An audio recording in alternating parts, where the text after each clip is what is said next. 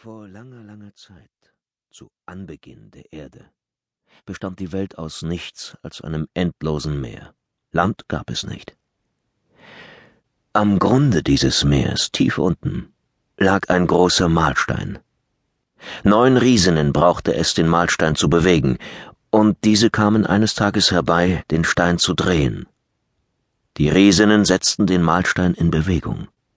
Lehm begann hervorzufließen, die neun Riesinnen füllten sich damit ihre Körbe und brachen auf in neun verschiedene Richtungen, um Land zu erschaffen.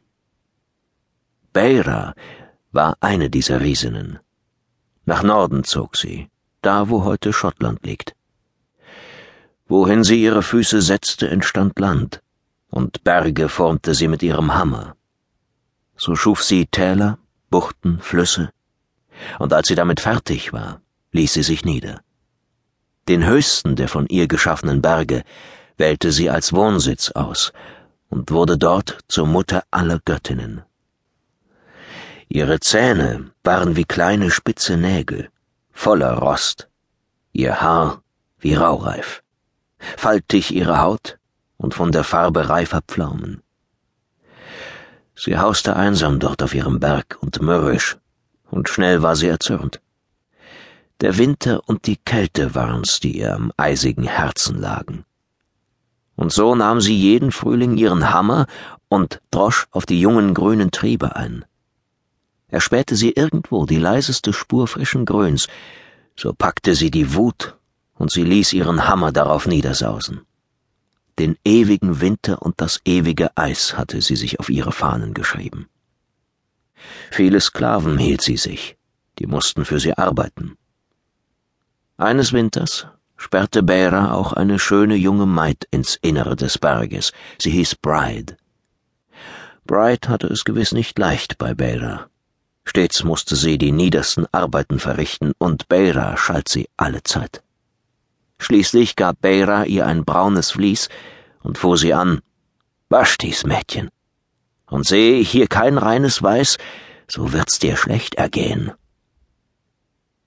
Also ging Bright das Vlies zu waschen. Doch so sehr sie wusch und schrubbte, das braune Vlies wollte nicht sauber werden. Tagelang kniete Bright neben einem Wasserfall und walkte das Vlies, doch kam kein Weiß zum Vorschein. Ganz verzweifelt war das Mädchen schon, da kam ein alter grauer Mann des Weges. Was weinst du, Kindchen? Ach, Bera hat mir befohlen, dies Vlies hier weiß zu waschen, und ich schaffe es nicht. Gib mir das Vlies, ich will es für dich weißen.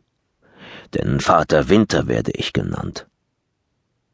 So nahm Vater Winter das Vlies, schüttelte es, und als er es Bright zurückgab, da war es weiß wie Schnee und glänzte gar. Da war Bright sehr glücklich und erleichtert, und sie dankte Vater Winter überschwänglich. Doch der gab ihr noch ein paar Schneeglöckchen in die Hand und sagte, die hier sind für Bäder. Sag ihr, dass überall im Land die Triebe schon ausschlagen. Erleichtert kehrte Bride zu ihrer Herrin zurück. Sie legte ihr das weiße Vlies zu Füßen, und sofort erspähte Bera die Schneeglöckchen in Brides Hand.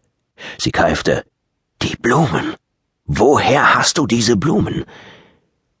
Bright erzählte ihr von dem Alten, und Beira raunte, von übel sind die Neuigkeiten, die du bringst. Hinweg mit dir. Bright tat wie ihr geheißen, doch schöpfte sie ein wenig Hoffnung.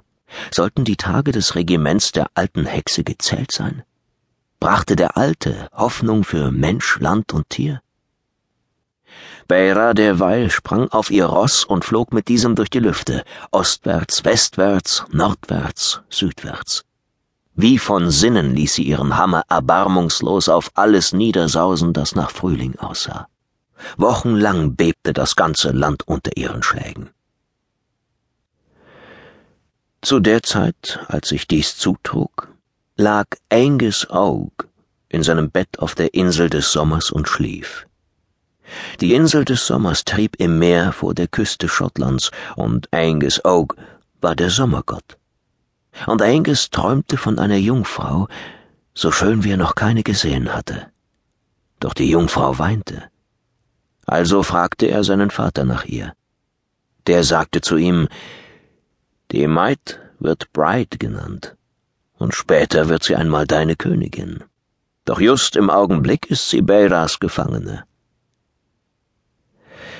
Als er dies vernommen hatte, machte sich Angus augenblicklich zum Aufbruch bereit. Sein Vater wollte ihn noch zurückhalten, zu schlecht erschienen ihm die Wetterverhältnisse zu dieser Jahreszeit, doch gab es für Angus kein Halten mehr. Er bestieg sein Schiff und stürzte sich damit in die eiskalten Fluten und haushohen Wogen des winterlichen Ozeans.